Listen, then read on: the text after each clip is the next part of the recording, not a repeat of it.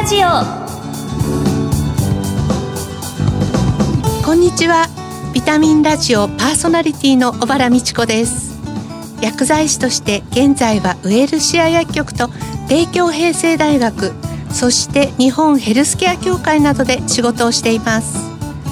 この番組は健康をテーマに医療や健康に関わる専門家をゲストにお招きして明日の健康づくりのヒントになる元気を呼び込むお話を伺っています。リスナーの皆様にとってビタミン剤になるような番組を目指してまいります。今月は私たちのヘルスケア業界の方をゲストにお招きしています。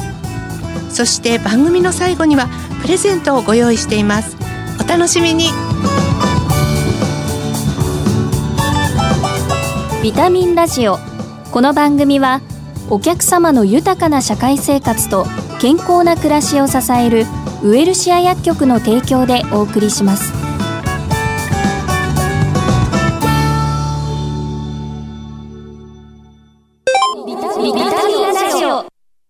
早速今月のゲストをご紹介いたします。大木ヘルスケアホールディングス株式会社代表取締役会長の松井秀夫さんです。よろしくお願いいたします。よろしくお願いしますせっかく紹介してもらったんで、はい。もう一つこのセルフケアに関係のあるはい。大衆薬卸協議会はい。会長という仕事もしていますので、ええ、多方面にわたってご活躍であ、はい、もう業界誌を見ると必ずどこかでは松井会長のお写真を拝見させていただくんですけれども、今月の特集テーマは健康寿命を伸ばそうと題しはいてお話を伺いたいと思います。あの、1回目の今日はコロナフレイルを予防しようということでお話を伺ってまいります。なお、あの、感染予防対策で、スタジオではパネル越しにお話をさせていただきたいと思います。あの、松井会長の会社、大木ヘルスケアホールディングスさんは、創業がなんと1658年という歴史のある業界を牽引する企業のお一つでございます。は。はいい医薬品卸事業のほか、医薬品やヘルスケア用品を中心に製造と小売事業も手掛けていらっしゃるということで、新型コロナウイルス感染拡大で需要や期待が大変増加してとてもお忙しいと思うんですが、このあたりいかがでしょうか？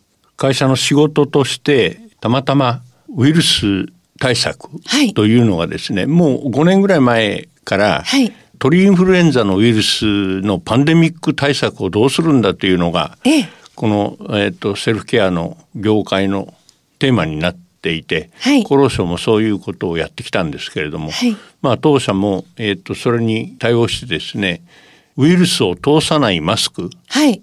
N95 っていう企画がありますよね、はい。アメリカの工業企画ですけどそれから FFP2 というヨーロッパの、はいこれもウイルスを通さないマスクのメッシュの企画があるんですよね。でその当初は FFP2 という、えー企画のマスクをですね中国の復旦大学でテストをした結果をもってですね、はい市場に出していたんですよ。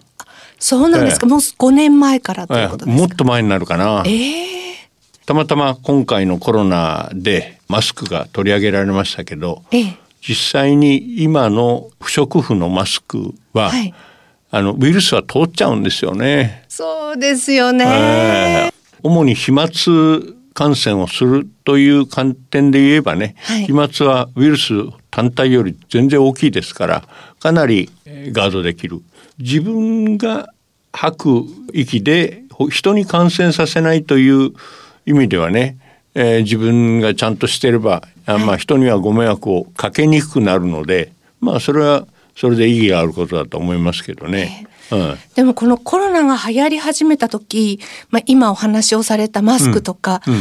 あっという間に品切れしたんじゃないですか、はいはい、私の会社はそういうことで早くからウイルス対策というのを、まあ、営業の中心にしていましたからうちとお取引をしていただいているところはあまりそのマスクが品切れしたということはないと思います。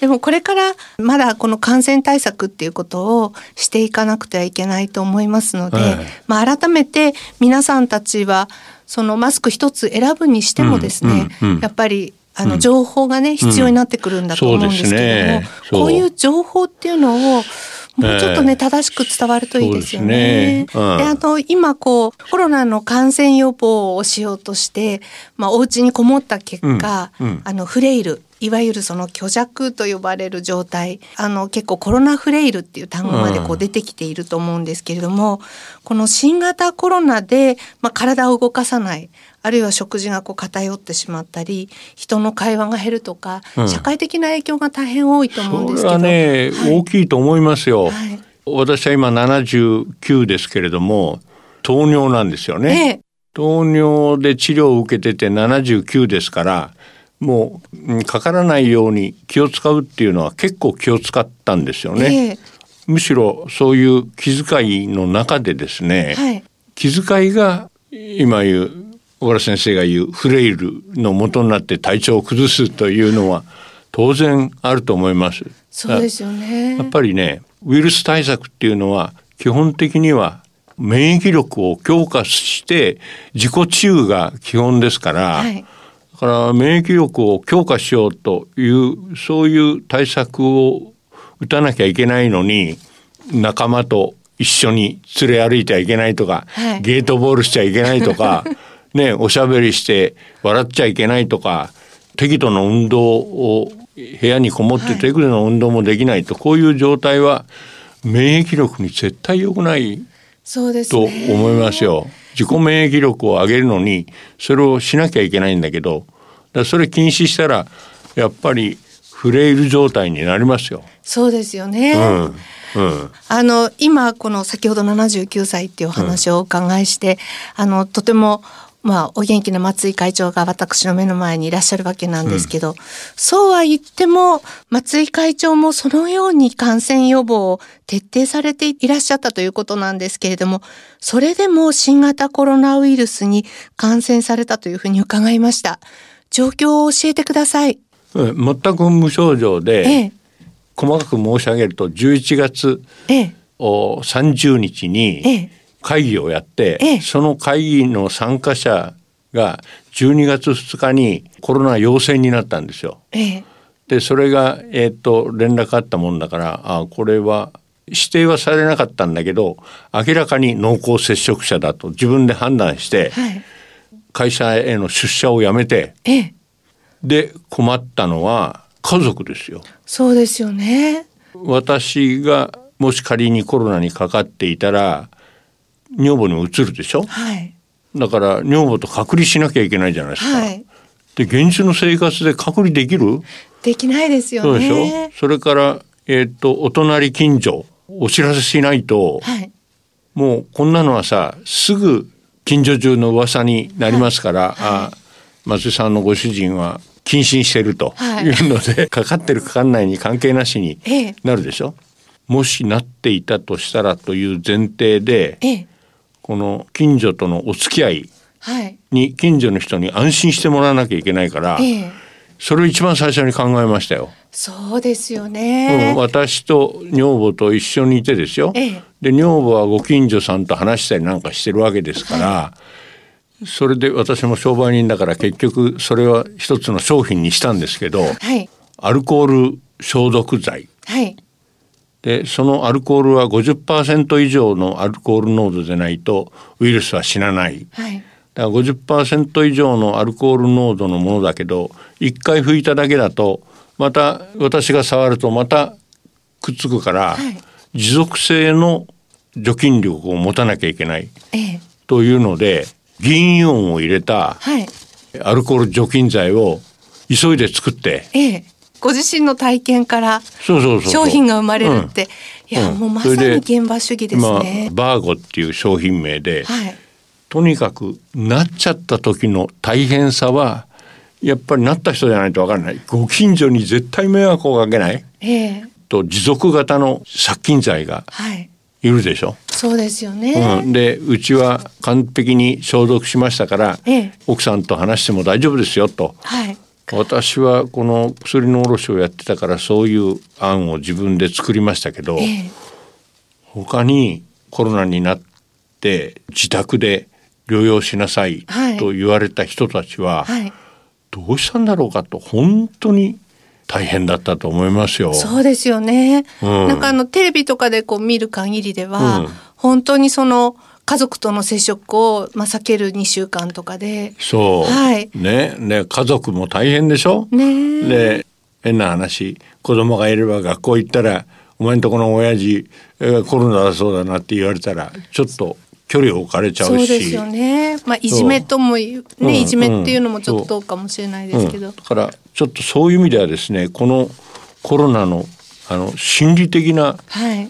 国民のこの分離感というかな、はい。一体感をなくす孤独感、はい。そういうものはものすごく強くなったと思いますよね。そうですよね。うん。なんかその辺のこう意識のことですとか、うん。あるいはこう今後の展望うん。ですね、これから私たちがコロナ禍で、うん。うんうんまあ、どうしていかなくてはいけないかっていうことも含めて、うん。また次回お話も伺いたいと思います。ゲストは大木ヘルスケアホールディングス株式会社代表取締役会長の松井秀夫さんでした。貴重なお話をありがとうございました。ありがとうございました。あ、風邪薬切らしてた。ドラッグストア空いてるかな深夜もオープン。ウエルシアあれ？薬残っちゃったなお薬の相談も。ウエルシア答える、支える、ウエルシア薬局。公共料金各種料金のお支払いも受けたまわっております。ビタミンラジオ。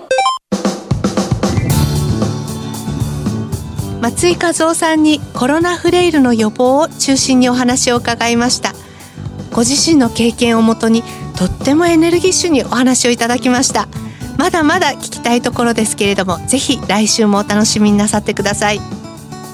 来週はセルフメディケーションについてお話を伺いたいと思います。ここで番組からプレゼントのお知らせです。二酸化塩素のパワーで空間除菌。大木製薬のウィルオフを抽選で10名様にプレゼントいたします。